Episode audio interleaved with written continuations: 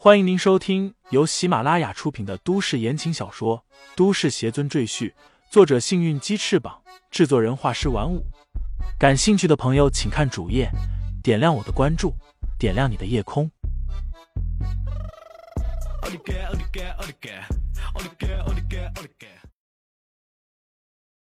第二百五十七章空间法宝中，李承前又重新仔细查看了一下这面墙壁。依然没有什么收获。忽然，他脑中灵光一闪，祭出开天剑，对着这面墙壁便猛劈下去。只听轰隆一声巨响，整面墙壁都被开天剑劈碎，露出后面一个几平米大的小房间来。这个房间是做什么的？李承前心里更加疑惑。他仔细观察了一下，小屋内漆黑一片，什么也看不清楚。李承前使用照明术将小屋照亮，发现小屋内端坐着一具骨骸，那骨骸还穿着古代人的衣服，双手保持着手掐法诀的姿态，嘴巴张开，似乎在临死前还在念动什么咒语。李承前更加好奇，这具骨骸到底是什么人？他为什么会死在这里？为什么死前还保持着这个姿态？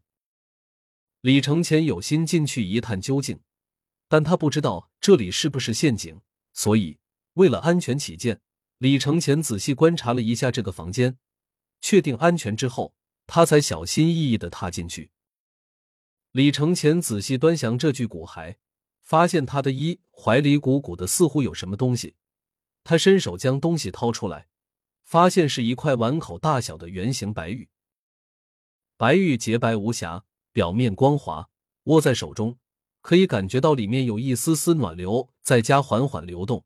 李承前知道，这是有人将自己的一段记忆和一丝灵气封印在里面。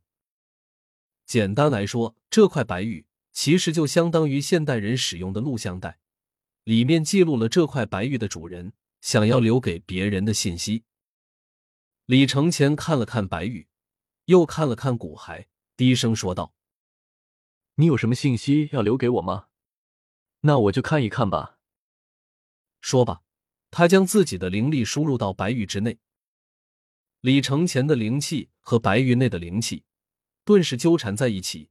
起初，二者相互排斥，仿佛磁铁的正负极，根本不能靠近。渐渐的，他们又变成依存关系，互相纠缠，难舍难分。这还没完，到了最后。两股灵气开始互相吞噬，直到其中一方将另外一方完全吞噬干净，才彻底宣告他的胜利。这其实也是一种类似解密的过程。解密失败，白玉也就毁了；解密成功，别人就能看到宝玉里面的信息。白玉里的灵气，因为年代越来越久，所以里面的灵气已经变得非常稀薄。再加上李承前灵力充沛。实力碾压白玉里的灵气好几条街，所以很快李承前便解开了白玉密码。虽然花费的时间比较久，但李承前现在也没有其他更好的线索和办法让自己离开宝塔，所以他只能这样暂时将期望寄托在这块白玉上。开！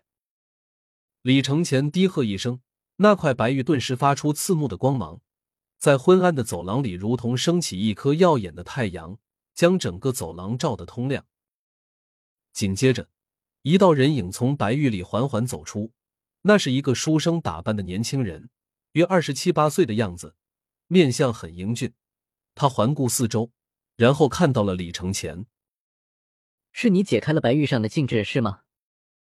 年轻人淡淡的对李承前问道：“不错，把你知道的都告诉我吧。”你把自己一丝残留的记忆封印在白玉里，不就是为了让别人知道你的经历吗？现在我来了，你可以说了。李承前对那年轻人点点头，说道。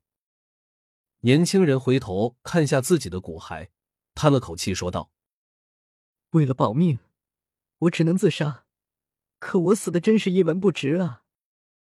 年轻人摇摇头，调整心情，重新看向李承前，说道。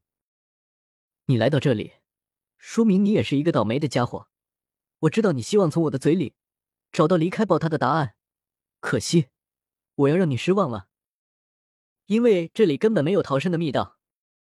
年轻人忽然得意的一笑，说道：“我当初制作这个宝塔法宝时，还是留了密道，让自己能够活着从这里出去。可惜，我又亲自将密道毁了。”李承前眉头微皱，问道：“你说你亲自将密道毁了？难道你真的不怕困死在这里吗？而且，那你刚才为什么要对自己的事感到悲伤叹气？这里面是不是有什么故事？可以说来我听听呢？”年轻人耸耸肩，说道：“那并不是我贪生怕死，而是因为我认为自己死的不值得。”李承前可以感觉到，这年轻人的话里包含着一种无奈和苦楚，似乎有一段不堪回首的往事。他没有说话，等着年轻人自己继续说下去。果然，年轻人说完之后，又自顾自的继续讲述他自己的经历。当初。我炼制这个空间法宝的时候，一个叫秦柔的女人曾经答应过我，等她用这件法宝消灭了她的仇敌之后，她便会嫁给我做妻子。为了她的承诺，我满怀期望的四处收集材料，为她打造了这座空间宝塔。这是我最得意的作品，它威力巨大，只要是金丹期下的修士，都逃不过这座宝塔的法力。李承前听到这里，顿时就明白自己刚才为什么没有从宝塔的法力范围内逃脱掉。这座宝塔竟然如此厉害，金丹期之下的修士都逃不出去，那我这筑基期的修为就更别提了。李承前心里暗想：我花费了五十年的时间，耗费无数心血，甚至还费了我一百年的修为，才将这个空间宝塔炼制成功。当我把它送给秦柔的时候，她高兴极了。我第一次看见她这么开心，心里也跟着高兴。年轻人的脸上洋溢着一丝幸福的笑容。很显然，他口中的这个名叫秦柔的女人，已经彻彻底底征服了他，因为他的一颦一笑，都牵挂着年轻人的心。李承前听到这里，心里已经大概知道，这是一个痴情男人的悲情故事。果然，就听年轻人继续说道：“可是我被骗了，被秦柔彻彻底底的骗了。”年轻人的表情变得十分悲伤。他低声说道：“秦柔要对付的，也是一个炼制法器的大师。这位大师的实力比我只高不低，所以他恳求我制作一个永远无法逃脱的空间类法宝。我明白秦柔的意思，对方炼制法器的道行比我还高，自然也会知道我在炼制空间法宝的时候，会按照惯例留有逃生的密道。那么他一定会利用这个密道从宝塔里逃出去。如果真的发生这种情况，”那秦柔就无法报仇了。听众朋友们，本集已播讲完毕，欢迎订阅专辑，投喂月票支持我。你的微醺夜晚，有我的下集陪伴。